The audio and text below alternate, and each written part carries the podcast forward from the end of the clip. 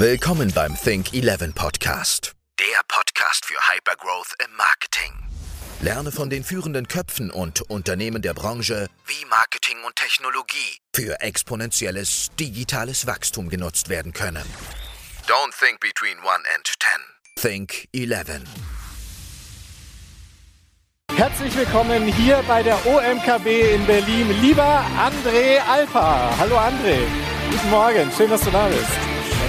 André ist Investor, gefragter Keynote-Speaker, Unternehmer und im Online-Marketing aktiv seit mittlerweile 1998 tatsächlich.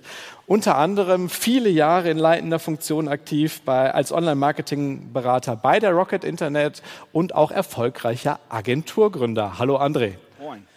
André, wie fühlt sich das an? Ich meine, du bist ein sehr bühnenerfahrener Mensch. Das weiß ich, ich habe dich das ein oder andere auch mal gesehen, aber ich glaube, bei dir war die Pause tatsächlich auch etwas länger. Bist du so ein bisschen eingerostet oder hast du, hast du richtig Lust heute? Ich glaube, ob ich eingerostet war oder nicht, zeigt sich gleich. Ähm, ist auf jeden Fall, also ich freue mich drauf, weil es ist, ähm, also mit den ganzen Online-Konferenzen bin ich nicht warm geworden. Mir fehlt da zu sehr, also das, man gibt ja relativ viel Energie, wenn man auf der Bühne ist und man kriegt also im Live-Event auch relativ viel zurück. Und äh, das kommt beim Online-Event quasi nicht mehr so rüber. Insofern hoffe ich, dass man hier wieder den Spaß dran hat, den das eigentlich macht. Meiner Meinung nach. Okay. Also für, für, mich zumindest. Sehr schön. Ja. Online-Marketing seit 98, ich habe es gerade schon erwähnt. Ich dachte kurz drüber nach. Google Ads, nee, gab es noch nicht. Newsletter-Marketing, vermute ich auch nicht. Was war Online-Marketing 1998 los? Ja, tatsächlich gab es nicht viel. Es gab die Suchmaschinen prä-Google, ah. äh, Yahoo, Alta Vista, Lycos und sowas. Die haben im Wesentlichen mit so On-Page-Themen zu tun gehabt wo man dann eben die Inhalte besser versucht hat äh, darzustellen als der Wettbewerber auf den jeweiligen Keywords. Äh, E-Mails gab es schon, ähm, aber irgendwie alles, was, was wir heutzutage kennen, gab es eigentlich nicht. Es gab natürlich noch Bannerwerbung zu hohen TKP-Preisen, ähm, äh, quasi als Analogie aus der Offline-Welt. Sowas gab es, aber das war ein relativ eher enges Höschen und es war viel Durchwursteln drin. Aber das Gute war, was man von damals quasi, äh, wenn man sich damals zurechtgefunden hat, dann hat man verstanden, hey, es gibt kein Lehrmaterial, ich kann das nicht lernen, ich muss das alles ausprobieren und ich glaube, wenn man sich das übrig behalten hat von damals, dann hat man eigentlich immer ganz gute Chancen im Online-Marketing, weil es immer Neues gibt und man immer äh, gut lernen kann, auch wenn es keine strukturierten Lehrmittel dafür gibt. Äh, und wenn man sich sozusagen die Neugier und den Mut auf, aufrechterhalten hat, Sachen auszuprobieren, dann hat man, glaube ich, auch heute noch Spaß dran mit den gleichen ja, Art von, von Gedanken, die man früher dazu hatte. Okay, spannend. Du bist Speaker, aber auch Investor und bekannter Online-Marketing-Unternehmer. Jetzt habe ich das Gefühl, es ist ein bisschen ruhiger geworden um dich, André, aber gar nicht negativ gemeint. Was sind so ein oder vielleicht zwei Projekte, bei denen du gerade involviert bist? Ja, nee, tatsächlich ist es so, dass ich quasi versucht habe, mein Geschäftsleben etwas weniger nach außen äh, äh, zu bringen, sondern mehr sozusagen hinter die Kulissen zu gehen.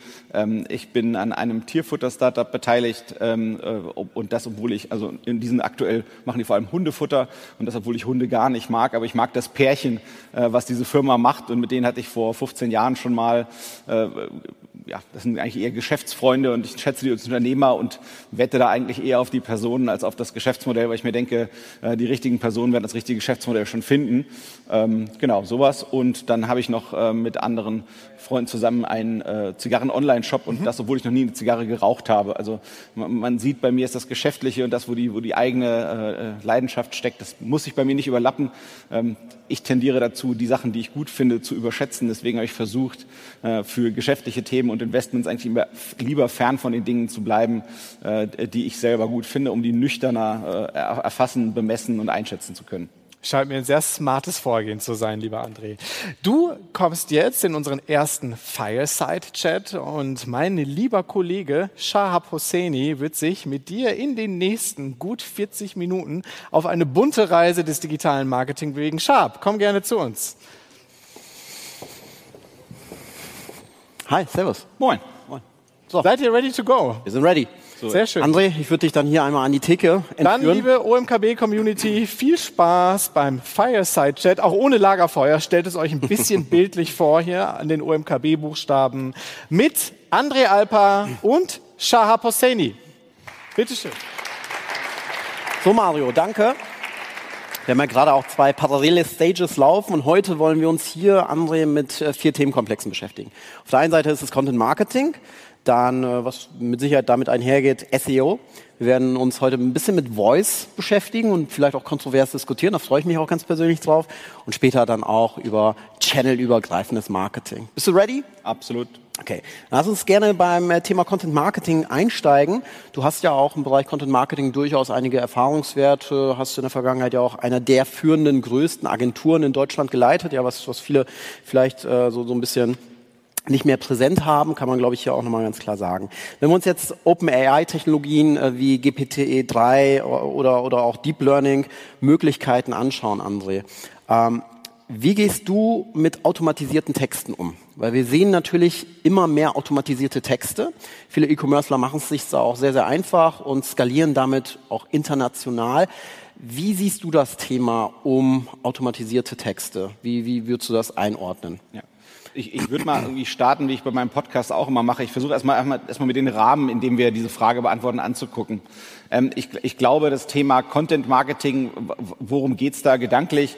Da geht's halt gedanklich darum, dass ich eben nicht nur äh, auf die Leute zupreschen kann und denen mit immer wieder Kauf mich, Kauf mich, Kauf mich Nachrichten kommen kann, sondern ich würde eigentlich versuchen, Geschichten zu erzählen. So, das ist erstmal der Grundgedanke von Content Marketing.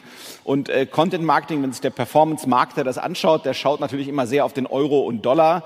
Der Performance- und Online-Marketer, ne, der ist natürlich sehr rational äh, und versucht deswegen alles möglichst gut und günstig und trotzdem funktionieren und trotzdem trotzdem überperformt hinzukriegen.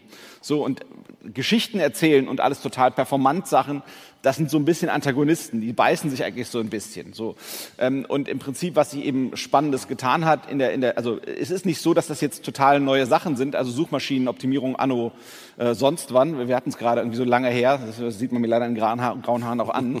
Das tatsächlich hat ganz vieles Mal angefangen mit automatisierten Texten. Das heißt, dieses Thema war schon im Raum und ist immer mal wieder im Raum.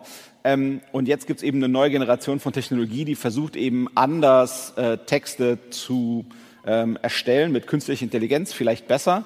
Ähm, das ist eben diese, diese Sammlung von Akronymen wie dieses GPT-3. Ähm, ja, die Frage ist, was, an, an welcher Stelle äh, braucht man Content und an welcher Stelle kann so ein automatisiert erstellter Content etwas leisten.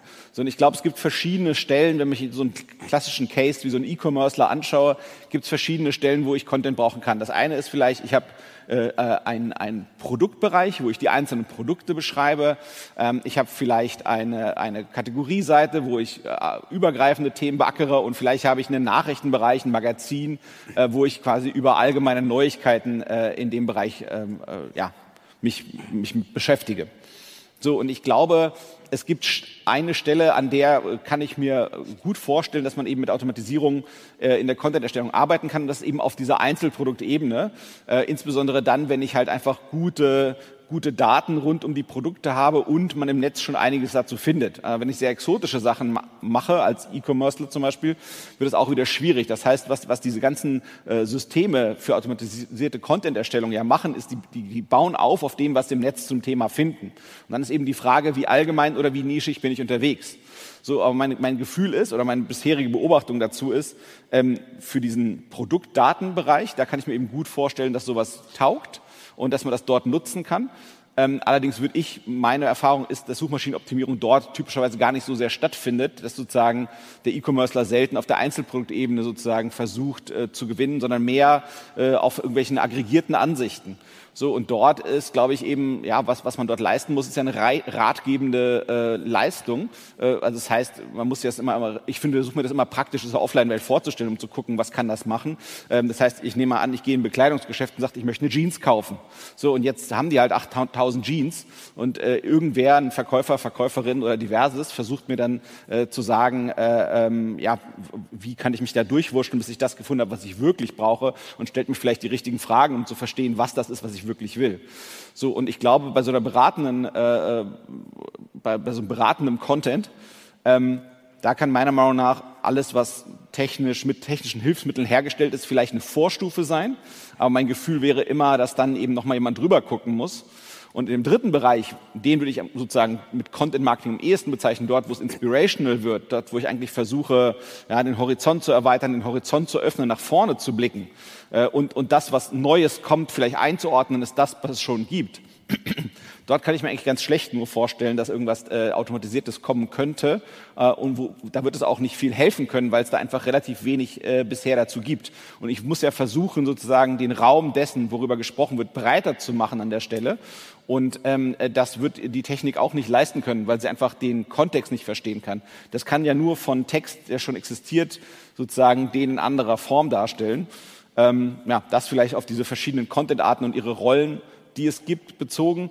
Dann vielleicht noch auf die Sprachen bezogen. Ähm, das meiste, was wir sehen, ist auf Englisch. Englisch ist eine viel einfachere Sprache als Deutsch. Und man muss einfach sagen, es gibt noch deutlich kompliziertere Sprachen. Schauen wir ein bisschen in Richtung Osteuropa.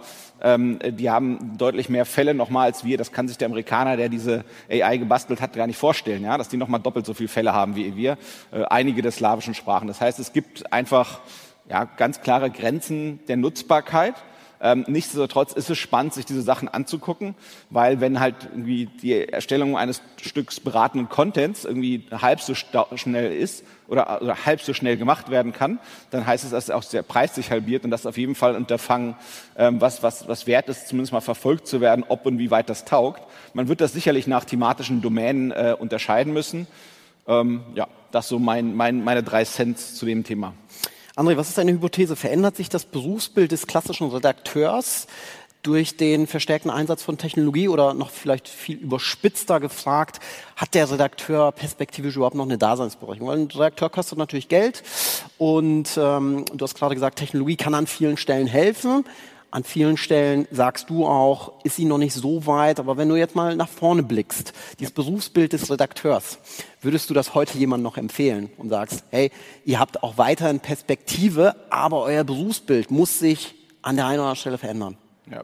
Ich, ich, ich glaube, dass uneingeschränkt bleibt das. Ne? Also was, was halt nicht funktioniert, und das funktioniert in vielen Berufen nicht, ist sich einfach zurücklehnen, stupide abarbeiten, äh, mit, mit, mit, also mit, mit äh, ja, wenig Muße, sag ich mal, zu handeln. Ähm, ich glaube, was, was, was eine Technologie auf absehbare Zeit nicht können werden wird, ist zu, eigentlich zu überlegen, was sind denn Themen, die wir setzen möchten, was sind denn Themen, die treiben, wie reagieren die Leute denn auf welche Dinge. Das heißt, es geht ja nicht nur darum, äh, sozusagen äh, Content oder, oder Themen zu bringen, äh, sondern es geht ja darum, den unterschiedlich aufzubereiten, zu verstehen, wie der wo aufbereitet werden muss, auch zu schauen, wie wird auf den Content interagiert, äh, wie kommt er an und das eben das, was gut ankommt, für den Fall, an dem man arbeitet, eben besser und mehr zu machen. Also insofern, bis, bis da sozusagen der, der Zykelschluss äh, irgendwie durch Technik gestützt werden kann, das ist meiner Meinung nach noch lange hin.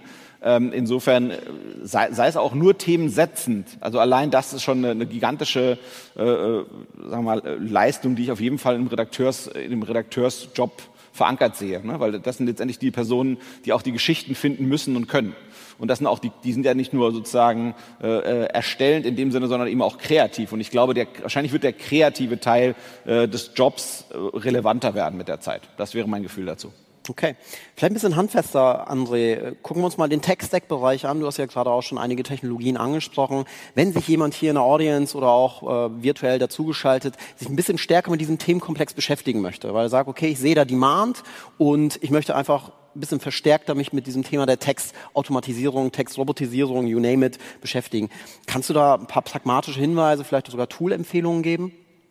Ja, also da, dadurch, dass ich das halt eher sehr eng eingrenze, die Anwendbarkeit, äh, also ich würde ich ich hätte da immer eher Bauchgefühl, Schmerzen so. Ich würde mir sozusagen die, die größten Themen anschauen. Das ist eben GPT-3, das ist eben dieses neue, äh, neue Sprachgenerierung oder Textgenerierungswerkzeug.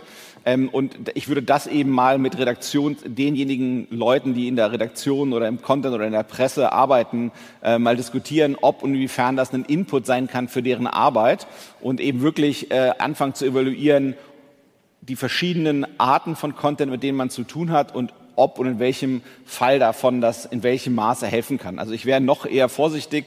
Ähm, ich glaube, was, was eher hilfreicher ist, ist, wenn man äh, für den Suchmaschinenoptimierungsbereich schaut, ähm, äh, da sozusagen diese äh, Co-Occurrence-Tools, äh, ich glaube, das Akronym-Stichwort dazu, um Akronyme zu schmeißen, ist WDF, IDF. Das heißt, dass man eben guckt, Mensch, ähm, wenn es um Zigarren äh, geht, dann äh, ist nur nicht nur die Abart von diesem Wort und Kombinationsworte mit diesem Wort relevant, sondern es ist eben auch relevant, dass das Wort Kuba vorkommt. Es ist sonst sehr unwahrscheinlich, dass das der beste Text zum Thema Zigarren ist. und das sind zwei komplett verschiedene Worte, aber wenn die nicht beide vorkommen, dann ist es sehr unwahrscheinlich, dass das Stück Content für das Thema Zigarren eins der besten im Netz sein könnte. Und das ist ja der einzige Grund, warum eine Suchmaschine entscheiden könnte, das oben auszuspielen.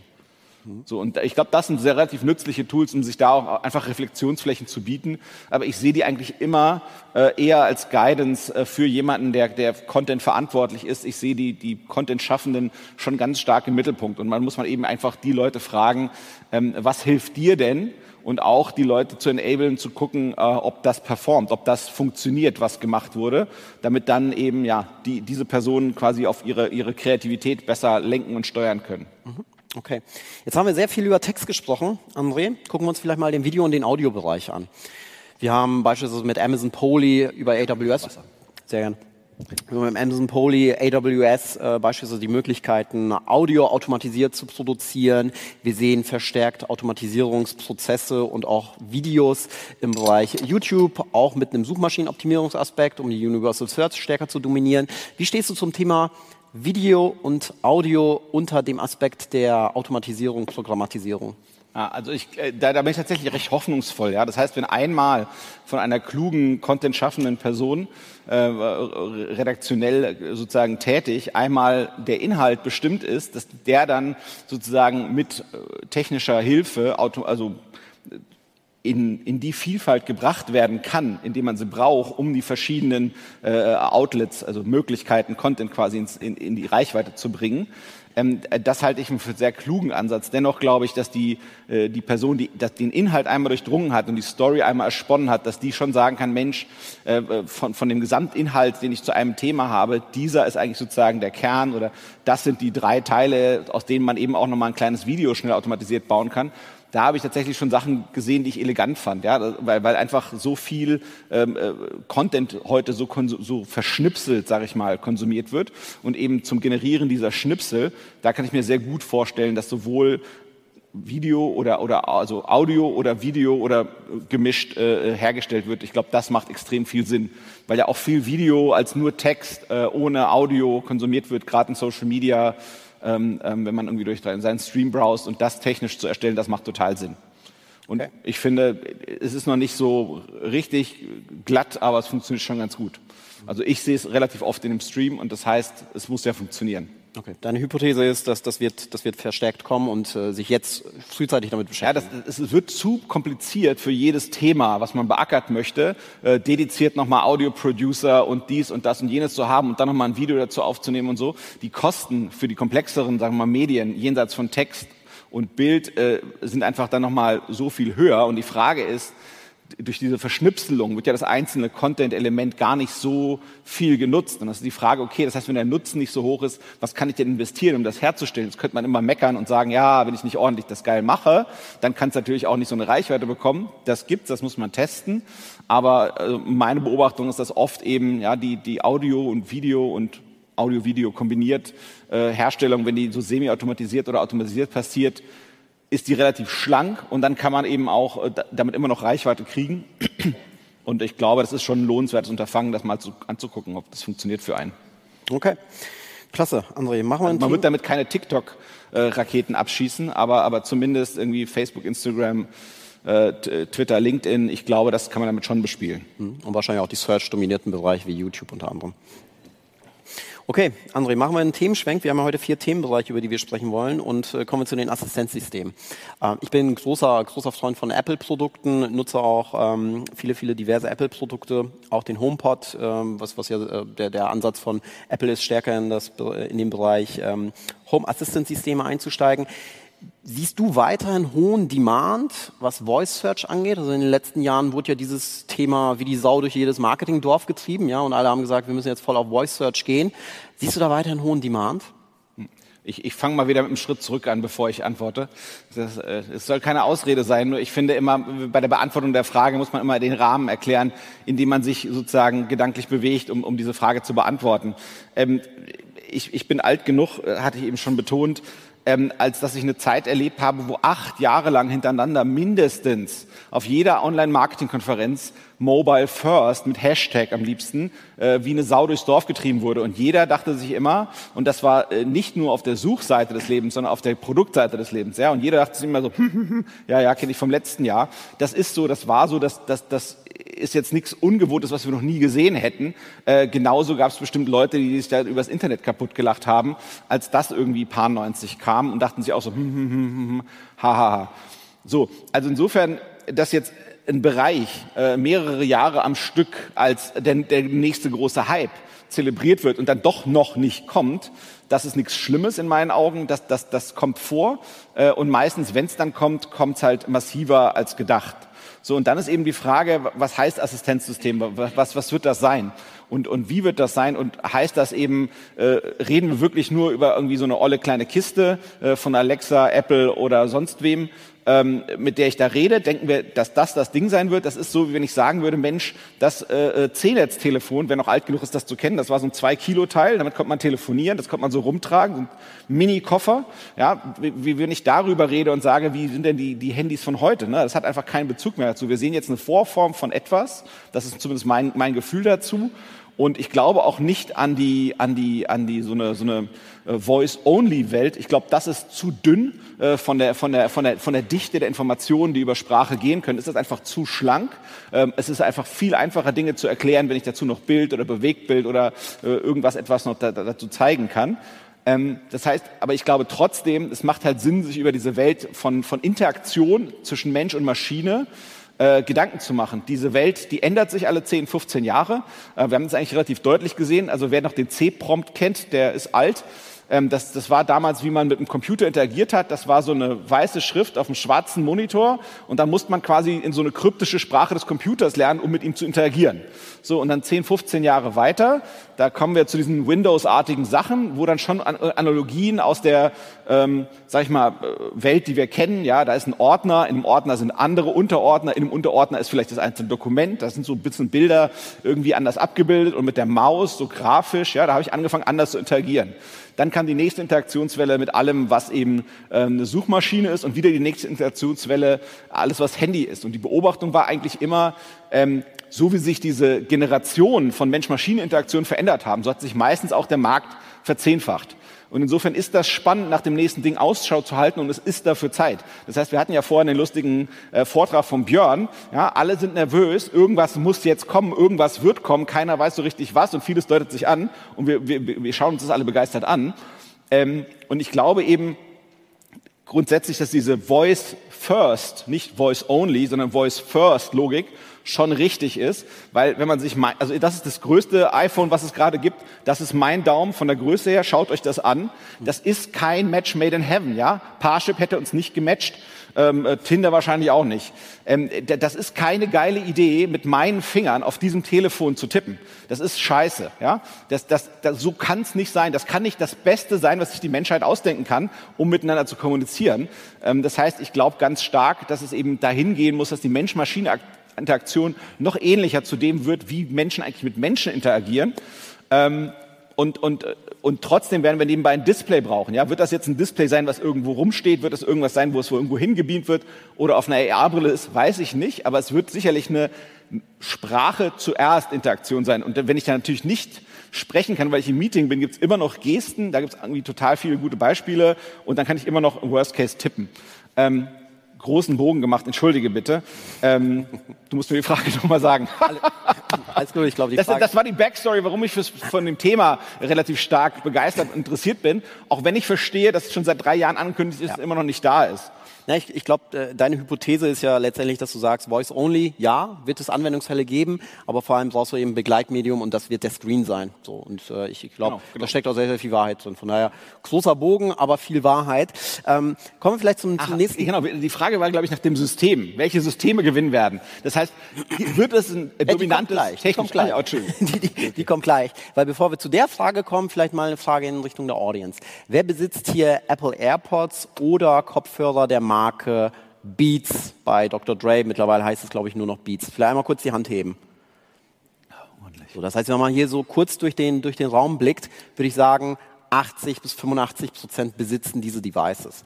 Jetzt würde ich mal folgende Hypothese aufstellen, ja, und lass uns da gerne mal so ein bisschen ins Sparring gehen, in die Hypothesen, äh, ins Hypothesen-Sparring. Meine Hypothese wäre, Apple wird das Rennen machen, ja, was die Voice Assistant Systeme angeht, weil Apple sehr, sehr nah dran ist. Ja. Ich habe über einen Wireless-Kopfhörer, Bluetooth-Kopfhörer, entweder über Beats oder über die AirPods, die mittlerweile, wenn man das konsolidiert betrachtet, im Übrigen Marktführer sind im Bereich der Wireless-Kopfhörer. Ja, das ist, wissen ja sehr viele nicht, aber Apple ist Marktführer ja, in diesem Segment, hat sich hier durch den Zukauf von Beats äh, nochmal richtig nach vorne geschleudert. Ähm, da würde ich die Hypothese aufstellen, Siri und seine Assistenzsysteme werden das Rennen machen, weil sie wirklich sehr, sehr nah an meinem Körper getragen werden, sowohl über den Kopf als auch über die Smartwatch.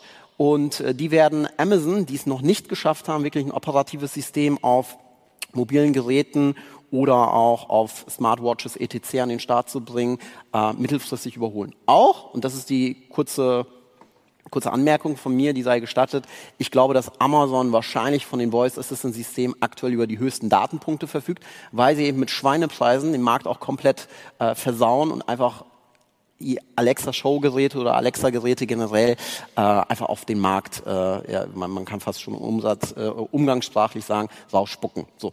so viel zu meiner Hypothese und da würde ich jetzt gerne mit dir ein bisschen ins Sparring einsteigen. Glaubst du das auch? Yeah, nö. Ich, bin, ich, bin, deutlich unsicherer, was kommen wird.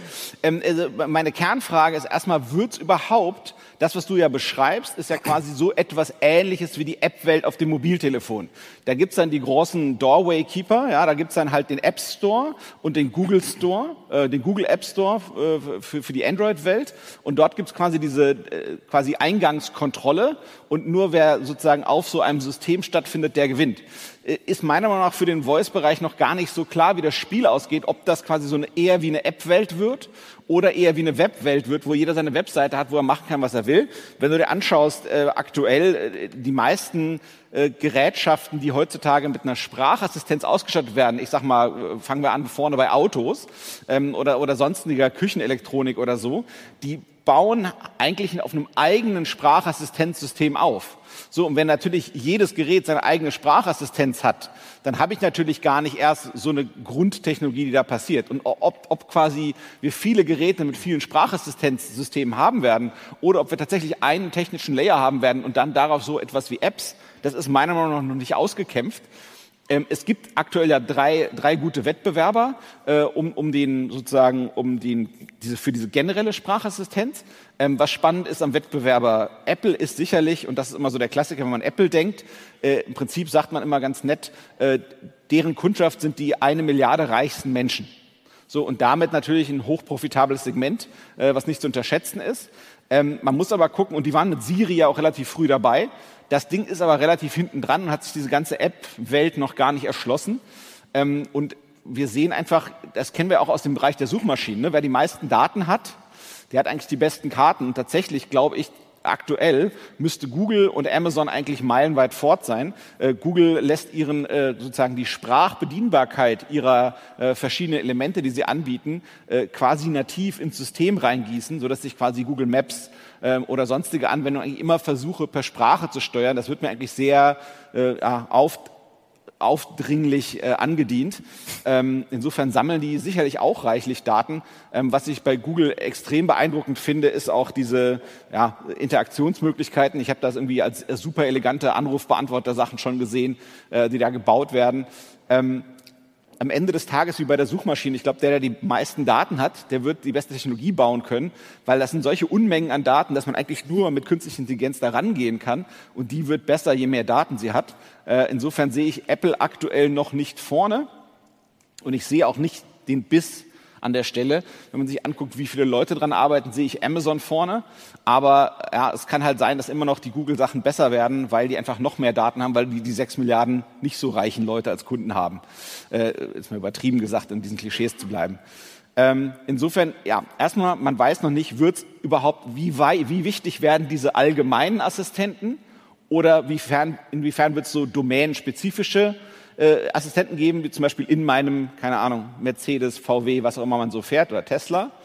Ähm, und werden die eigentlich interagieren oder wie funktioniert das eigentlich? Ja, weil ich habe ja gleichzeitig irgendwie in meinem Auto auch irgendwie einen Apple, also dieses CarPlay-System oder ich habe äh, Amazon Alexa gibt's auch spezifisch fürs Auto und so. Das heißt, in meinen Augen ist, ist in dieser Sprachwelt, die die nächste Generation Mensch-Maschine-Interaktion darstellt, noch nicht klar, äh, haben wir eigentlich so spezielle Sachen, also sowas eher wie im Internet oder haben wir eigentlich eher so eine App-Welt, wo wir so eine Basis haben und darauf baut alles auf? So, und das muss man meiner Meinung nach noch klären und dann wird sich der Rest erst auskämpfen. Mhm. Aber ich glaube halt, diese, ja, diese, diese Geräte, die man da zu Hause rumstehen hat, äh, sei es so eine Alexa oder sei es so ein HomePod, die sind für mich wie das C-Netz-Telefon äh, anno sonst wann. Oder im Notfall D-Netz hier so, dass man so lässig geklappt hat.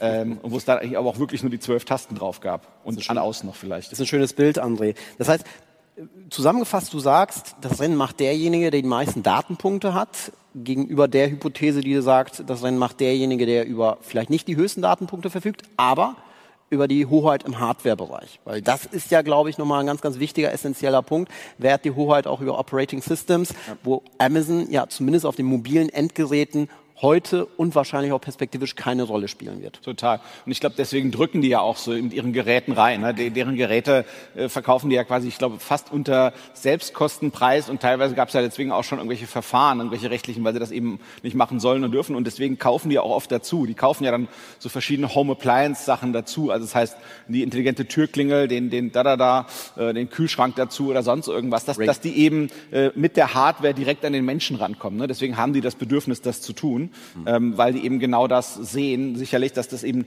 äh, das ist sozusagen äh, äh, der Flaschenhals. Ne? Das ist, steht zwischen der Softwarefirma und mir, dieses Gerät. Und andere Geräte können das eben auch machen. Und ich glaube, deswegen sind wir in diesem Hardwarekampf auch drin. Wie hoch ist der Login-Effekt? Also wie stark stecke ich in diesem System drin, wenn ich einmal angefangen habe, Alexa zu nutzen oder Siri zu nutzen? Ich persönlich habe damals Alexa genutzt, habe dann auf Siri umgeschwenkt. Das hat schon Pain bedeutet, aber wie, wie hoch glaubst du, ist, ist dieser Login-Effekt ausgeprägt? Ja? Wenn ich mich erstmal auf ein System committe, äh, wie schwer komme ich dann aus diesem System inklusive App-Ökosystem etc. wieder raus? Ja. Also ich glaube, je besser die Systeme werden, je kleiner wird der Login-Effekt sein, weil der Idealfall von jedem dieser Systeme ist ja, dass ich die dass eben wir wegkommen davon, dass ich die Sprache des Computers lernen muss und wir hinkommen dazu, dass der Computer die Sprache lernt, die ich spreche. Mhm. So und das heißt, dass ich dich sagen kann hier, äh, wo, wo ist denn die nächste gute Pizzeria und du mich verstehst, was ich eigentlich meine äh, und und das müsste dann quasi jedes dieser Geräte verstehen. Das heißt, je besser die Geräte werden, ähm, je besser müsste, je geringer müsste eigentlich auch die Wechselstufe sein. Das heißt, der Login wird darüber nicht stattfinden. Aber die Frage ist halt trotzdem, wer kriegt die meisten Daten und wie gut ist das System und das wird dann wahrscheinlich die die, das Problem ist meiner Meinung nach, dass immer noch die Erwartung, was die Leute von diesem Gerät erwarten, das ist halt viel zu sehr durch Star Trek geprägt. Und wir erwarten von den Geräten noch zu viel für das, was sie leisten können. Aber irgendwann kommt dann dieser Turning Point, wo tatsächlich diese Gerätschaften äh, das erfüllen können, was die breite Masse von ihnen erwartet. Und ich finde es immer interessantesten bei diesen äh, ganzen Voice-Interaktionsgeräten, äh, sich Kinder anzuschauen, die das irgendwie quasi im Haushalt haben. Äh, was die alles von, von, von Google und von Alexa wollen, ist ganz erstaunlich zu sehen. Und die sprechen mit dem Ding auch ganz selbstverständlich und sind auch nicht, wenn es täuscht, es nicht klappt, dann versuchen sie halt irgendwas anderes. So, und ich glaube, wenn, wenn die Generation, die quasi, also so, ich sag mal, äh, was jetzt alles irgendwie so äh, fünf bis zehn Jahre alt ist, wenn das mal gewohnt ist, primär mit Sprache zu interagieren mit dem Ding. Warum sollen die Leute, wie, warum sollen die Kinder dann irgendwie tippen, wenn sie 18 sind? Das wird nicht passieren. Ne, das wird, die werden Sprache zuerst machen. Und man muss ja auch sagen, auch für alte Leute, äh, es ist jetzt halt nicht so zugänglich. Also als das, was uns äh, vielleicht noch, wenn man irgendwie halbwegs lehrfreudig ist, noch halbwegs leicht von der Hand geht. Ja, also äh, ich, stell, ich mich beim ersten Mal in Discord beobachten war kein schönes Bild. Ja, ich war schon ein bisschen über, überfordert und überfrachtet vom ganzen Geflacker und Gedaddel und Gebabbel. Aber, aber also so und jetzt äh, mir vorstelle quasi noch eine Generation hoch. Ja, äh, die werden vielleicht irgendwie E-Mail bedienen können und www, aber ganz viele Sachen, äh, die quasi en vogue sind und zeitgemäß sind und vielleicht Facebook, das passt dann eben auch nochmal zu der Generation.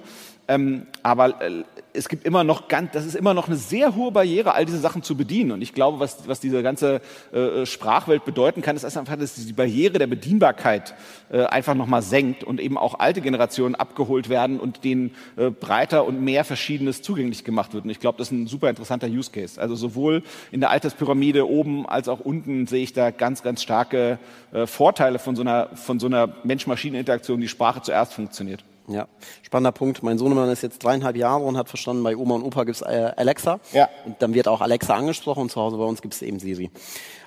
Letzter Themenschwerpunkt. Wir wollten noch ein bisschen über die Diversifikation im Bereich des Digital Marketings und auch channelübergreifendes Marketing sprechen. Und dann sind wir leider auch schon mit unserer Zeit am Ende.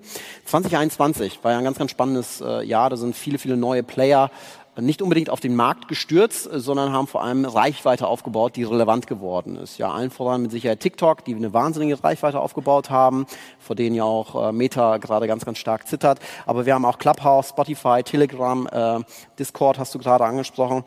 Gleichzeitig sind, wenn man so möchte, die Marketingabteilungen, ja, wenn, wenn, man sich so den Mittelstand in Deutschland beispielsweise anschaut, die Marketingabteilungen entweder stabil groß geblieben oder sind sogar noch leicht abgeschmolzen. So. Das heißt, ich habe ja als Marketier heute viel, viel mehr Channels zu bedienen, häufig mit einem kleineren Team oder mit einem ähnlich großen Team.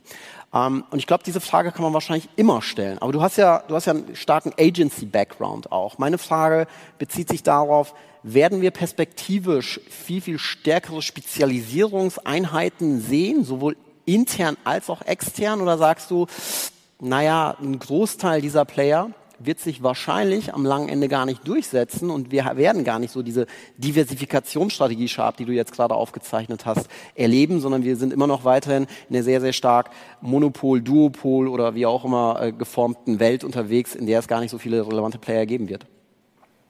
Ja, also ich, ich, also ehrlich gesagt, ich glaube, das hält uns alle irgendwie äh, mental jung und agil, dass sich unsere Welt so oft verändert, wenn man den Bock hat, agil gedanklich zu sein. Das ist ja ein bisschen entgegen der Natur des Menschen, äh, ständig irgendwie mit, sich mit Veränderungen konfrontiert zu sehen. Ähm, ja, also ich bin ja ein großer Freund von Spezialisierung, das äh, habe ich ein absolutes Herz für, da bin ich sehr, sehr stark äh, von der, von der Position her. Ob das so richtig ist, weiß ich nicht. Ähm, ich finde es immer ganz spannend zu sehen, wofür entstehen neue spezialisierte Agenturen. Ja, das heißt also äh, für, für, für TikTok, da, da hat es eigentlich alle reingerauscht, die schon im Instagram-Bereich groß waren. Äh, ich habe schon eine Pinterest-Agentur gesehen, ich habe eine Handvoll LinkedIn-Agenturen gesehen. Ähm, die, ich glaube, die, die schwappen halt auch immer so ein bisschen mit den Trends der Zeit. Ähm, das wird es immer geben in unserem Bereich. Ich habe jetzt noch keine Discord-Agenturen oder keine Snapchat-Agenturen gesehen, äh, meiner Meinung nach. Ähm, und die Frage ist auch, ob diese Social-Media-Sachen, äh, die sozusagen mit diesen kurzen Bewegtbildformaten arbeiten, ob die nicht doch alle irgendwie so ein bisschen von der Art her ähnlich sind. Ähm, ich, ich glaube, es ist wichtig, quasi die, die Sachen, die als etabliert gelten, die eigentlich kontinuierlich gut strukturiert und klar zu beackern und auch mit Commitment. Ich glaube, das ist der eine Teil, der sicherlich wichtig ist. Aber was ich dann, glaube ich, ganz elegant fände, ist, wenn man quasi einen Teil hat, äh, einen Teil von einer Ressource, sei es eine Person oder ein halb, halber Tag von einer Person oder sowas in der Art, mit der man quasi immer wieder versucht. Ja, also ich, ich finde das immer einen, einen wichtigen Anspruch eigentlich an jeden. Also ich versuche, wenn irgendwas Neues passiert, dann nehme ich halt 500 Euro in die Hand und dann äh, kam, kam irgendwie LinkedIn-Ads und dann schalte ich mal LinkedIn-Ads, einfach nur um zu gucken, okay, wie ist denn eigentlich der Buchungsalgorithmus, äh, äh, nach was kann ich ihn targeten, wie verändert sich der über die Zeit. Also ich glaube, ich, ich bin ein großer Freund davon, vieles ganz einfach selber auszuprobieren, ja. Einfach mal irgendwie drei NFTs kaufen, einfach mal verkaufen, von einem Wallet in Hardware-Wallet laden, vom Hardware-Wallet wieder in eine Plattform laden, auf einer anderen Plattform verkaufen. Einfach mal selber einmal alles gemacht zu haben. Ähm, ich, ich persönlich also ich fühle mich dabei auch nicht wohl und auch nicht sicher äh, und, und äh, zittere und bibbere damit auch immer, ja, kann ich als ein Ether von meiner äh, digitalen Wallet auf mein Hardware-Wallet äh, schiebe und dann irgendwie 3000 Euro für einige Minuten irgendwo sind. Das ist jetzt kein geiles oder sicheres Gefühl, ähm, aber äh, als ich es geschafft habe äh, und irgendwie zurück und das irgendwie eine Handvoll Mal gemacht habe, dann fühle ich mich von einmal, okay, ah, jetzt kann ich mir vorstellen, wie das ungefähr ist. Aha, okay, und jetzt habe ich eine Vorstellung davon, wie es eigentlich ist und dann kann ich mir überlegen, okay, was kann ich damit machen? So, und ich glaube, sich eine Ressource freizuhalten fürs Experimentieren, das macht total Sinn. Ähm, das muss man eben gucken, äh, was, man in einer Agentur macht, was man in-house macht, ist wieder ein ganz anderes, äh, sagen wir mal, Packen an Diskussion. Aber ich finde es eben spannend, neben den Sachen, die etabliert ist, hinter die ich ein konstantes Commitment packen muss. Wenn ich jetzt sage, TikTok passt zu meinem Geschäftsfeld, dann mache ich das mit einem gewissen Druck konstant. Ich glaube, das ist ganz wichtig, nicht irgendwie hier ein bisschen scheißen, da ein bisschen missbauen, weißt du, so ein bisschen hier, da, da, sondern eigentlich für manche Sachen committen und da konstanten Druck drauf bauen und dann aber eben eine Ressource frei haben oder gewisse Kapazität frei haben zum Experimentieren und gucken und, und verstehen, um dann darüber diskutieren zu können, okay, macht das für uns Sinn oder nicht? Und wenn man was entdeckt, dann wiederum committen und da wieder steht der Tropfen hüllt den Stein. Das ist mein allgemeines Bauchgefühl zum Thema. Okay, ich speichere für mich ab, bei, bei OpenSea gibt es André Alpa Kunstwerke. Ja, nee, nee, nee, ich habe ich hab, ich hab welche gekauft, ah, okay. aber ob ich mich da kaputt äh, daneben gekauft habe oder, oder nicht, das weiß ich nicht. Okay. Aber ich habe noch keine, keine Tokens von euch für die Konferenz dort gesehen bisher. aber die könnte man trotzdem dort handeln, auch wenn es keine Kunstwerke sind. Also das, ist, das eine hat mit dem anderen nichts zu tun. Das kann ja nur sein, das ist irgendwie so ein Badge. Ja. Ja. Genau, und den kann man ja irgendwie dann ab, abscannen und so weiter. Was, was lustig ist auch, äh, wir haben jetzt alle, also ich habe mich Jahr, jahrzehntelang über QR-Codes lustig gemacht.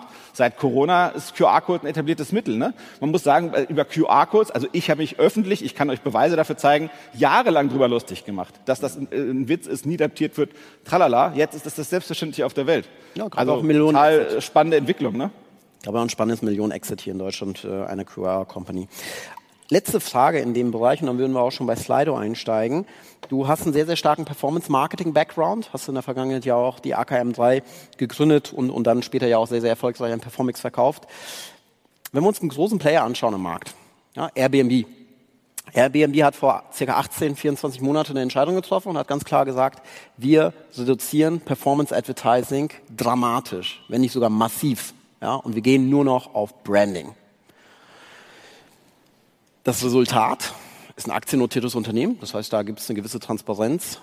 Der Plan ist aufgegangen. Airbnb hat mit Sicherheit auch durch Corona und Co., also die Effekte lassen sich nicht komplett abgrenzen, aber das Ganze sieht sehr positiv aus. Und Airbnb hat die Entscheidung getroffen, diesen Weg gehen wir weiter. Wir gehen verstärkt auf den Bereich Branding, weil teilweise auch im Bereich der CPCs die Competition sehr, sehr stark geworden ist, die CPC-Preise sehr hoch ausgeprägt sind. Ich kann mich noch an, an Aussagen von Performance-Marketer aus der Vergangenheit erinnern, die sagen, ha, wir klauen den ganzen Displayern jetzt die, die Kohle, ja, und wir machen jetzt das Game. Ähm, jetzt scheint sich das wieder so ein bisschen zu drehen. Wie, wie betrachtest du das also mit, mit deinem Performance-Marketing-Background? Sehen wir da ein Stück weit ein Revival von, ähm, von, von, von Branding oder sagst du, naja, Sie nennen es Branding, aber am Ende des Tages hat Branding auch immer einen Performance-Aspekt. Das heißt, die Metriken, die da äh, mit denen gearbeitet werden, äh, sind relativ ähnlich, nur nennt man es vielleicht vorne rum ein bisschen anders.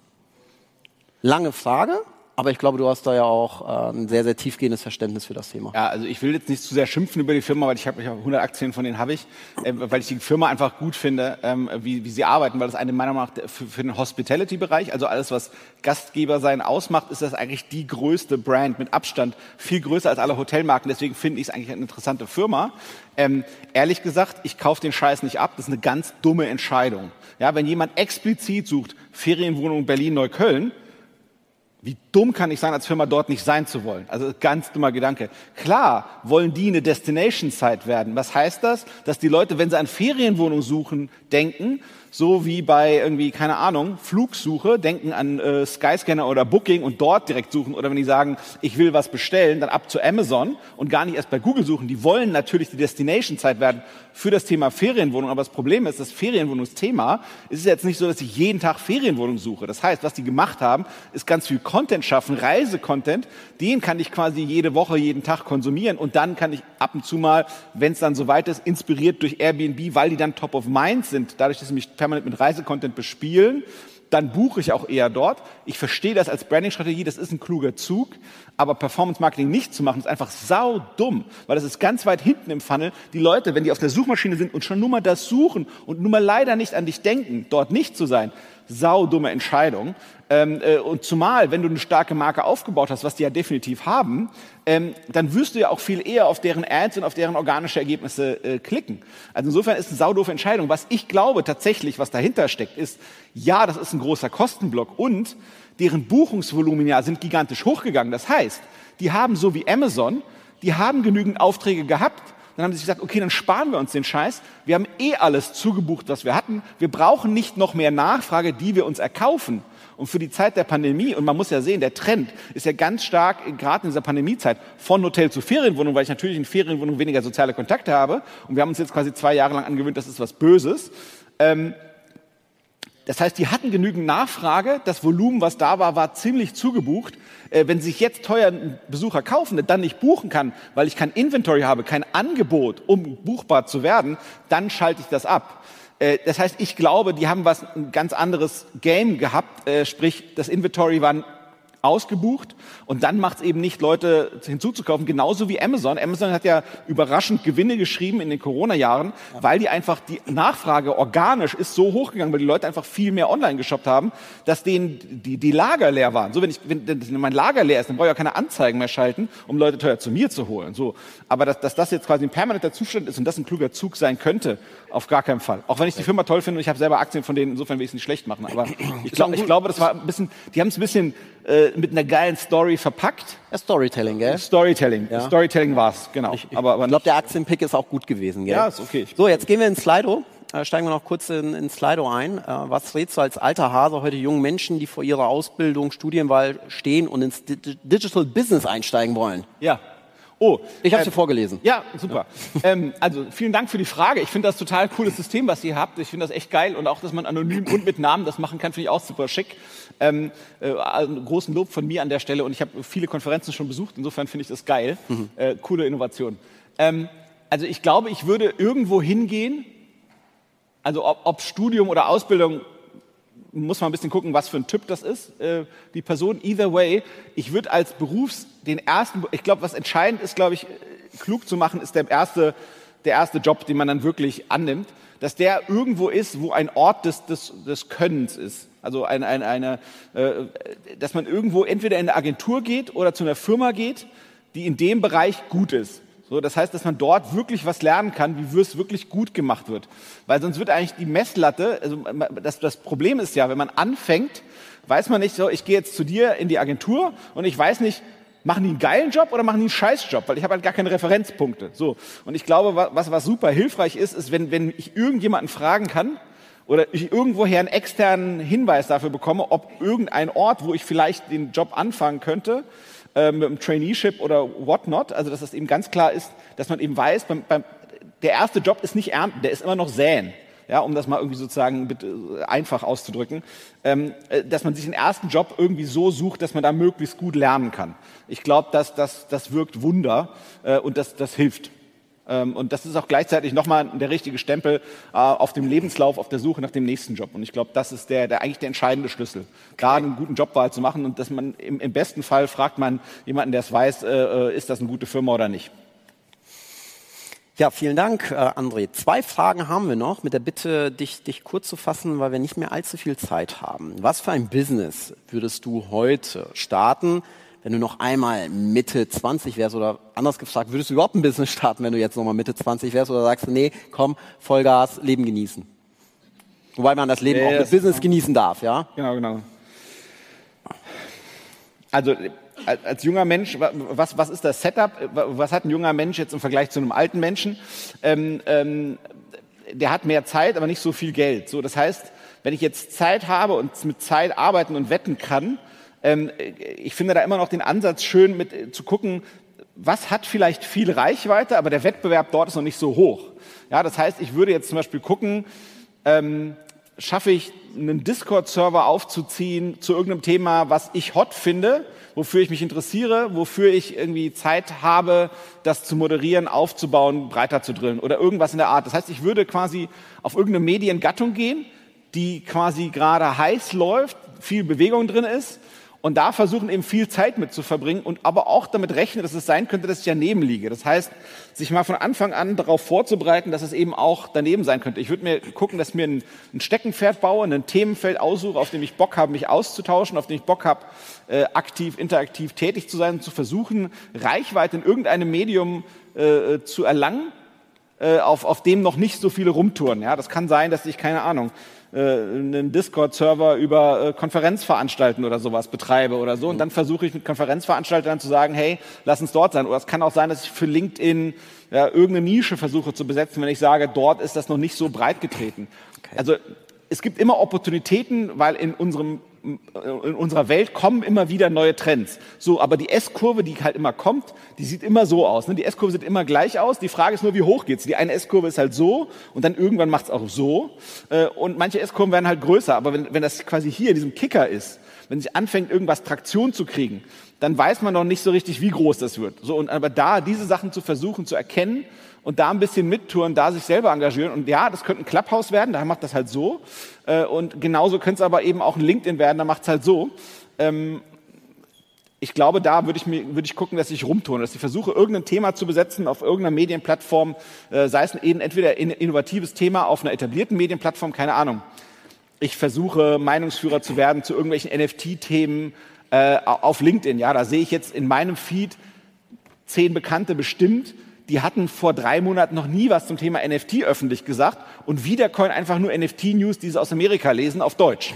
Ist so, und versuchen, Meinungsführer zu dem Thema zu werden. Und es ist ja keine Raketenwissenschaft. Ja? Ich gucke mir das Englische an, schreibe es auf Deutsch ab, bam. So, zack. Ja, das ist jetzt keine Raketenwissenschaft. Also ich wüsste heute, wie ich das tue, wie ich Meinungsführer zu Thema XY auf LinkedIn werden kann. Mhm. So, das heißt entweder das oder ich gebe mir ein etabliertes Thema an, keine Ahnung. Was auch, immer, was auch immer für Content auf Social Media geht, kann kochen oder so und versucht das auf irgendeiner Plattform zu machen, wo die gerade so am Abheben ist. Der Discord. Umfangreiche Antwort, finde ich, find ich sehr gut. Allerletzte Frage, mit der Bitte um eine sehr, sehr kurze Antwort, damit wir das jetzt auch nochmal einmal flott mitnehmen. Was ist ein Ausblick? auf die Eventbranche? Kommt sie komplett aus dem Corona-Winterschlaf zurück? Wir haben heute beispielsweise auch eine sehr, sehr hohe No-Show-Rate auf Basis von Corona. Ja? Ist so. Also füllen UMR, Demexco, also die Kollegen aus Hamburg oder die Kollegen aus Düsseldorf. Ähm, Füllen die die Hallen? Kurze Antwort. Ah, ich hoffe es. Ich habe ich hab Angst, äh, dass es nie wieder so wird, wie es mal war. Ich glaube ganz stark an was Hybrides. Ich hoffe es, weil es ist schön. Es ist okay. menschlich. Sehr schön. Das heißt, die hybride Veranstaltung, wie wir sie heute hier durchführen, sagst du, ist auch der völlig richtige Weg. André, herzlichen, herzlichen Dank. Ich hoffe, euch hat es gefallen. Mir hat sehr, sehr gut gefallen, die Diskussion mit André. Und André, du weißt, äh, es gibt bei uns Spendenzertifikate. Wir sparen uns Speaker-Geschenke aus, weil sehr was gut. wollen wir dir noch schenken, ja, wenn du schon bei OpenSea NFTs einkaufst. Deswegen spenden wir hier in deinem Namen an Tech for a Better World und unterstützen ja. NGOs damit. Ich hoffe, dass äh, wir ja, dir Dank. damit Freude machen können. Und ich sage herzlichen, herzlichen lieben Dank. Und wir beide verlassen jetzt die Bühne, beziehungsweise du verlässt die Bühne und Mario, du kommst dann einmal kurz hoch zu mir. Dankeschön und ein großer Applaus für André. Danke. Yes. Das war Think 11, der Podcast für Hypergrowth im Marketing. Wir hoffen, dass du einiges lernen konntest und wertvolle Insights mitgenommen hast, die dir für dein Business helfen. Danke fürs Zuhören und bis zum nächsten Mal. Don't think between 1 and 10. Think 11.